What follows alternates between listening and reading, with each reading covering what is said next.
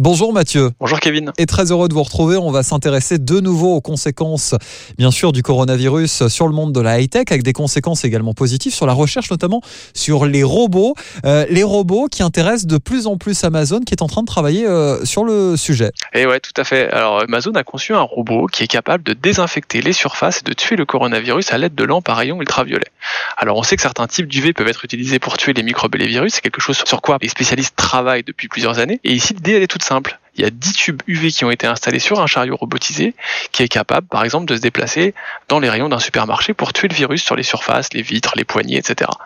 Alors certes, les spécialistes estiment que la probabilité d'être contaminé par le coronavirus via un objet ou une surface interposée est très faible, mais il est toujours rassurant de savoir que des solutions efficaces et faciles à déployer sont à l'étude, surtout que d'autres crises de ce genre se profilent peut-être devant nous. Et c'est un sujet qui fait beaucoup parler, la surveillance des populations, euh, beaucoup évoquée, hein, notamment euh, lors de cette crise du coronavirus.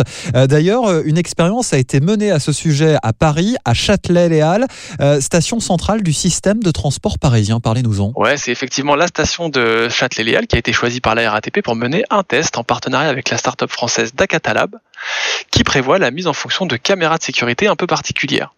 Celles-ci, associées à une intelligence artificielle spécialement entraînée, permettent en fait d'identifier les personnes qui se baladent dans la gare sans porter de masque.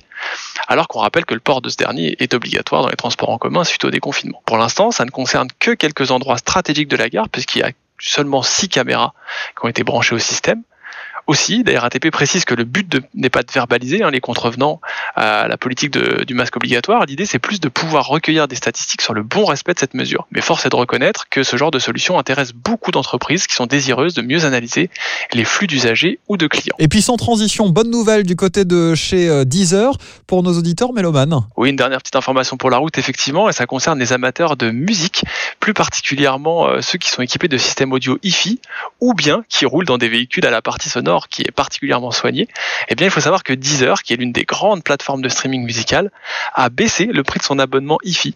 Auparavant, il était vendu 19,99€ par mois et maintenant il ne coûte plus que 14,99€ par mois. Merci beaucoup Mathieu, on se retrouve bien sûr la semaine prochaine. À la semaine prochaine avec grand plaisir.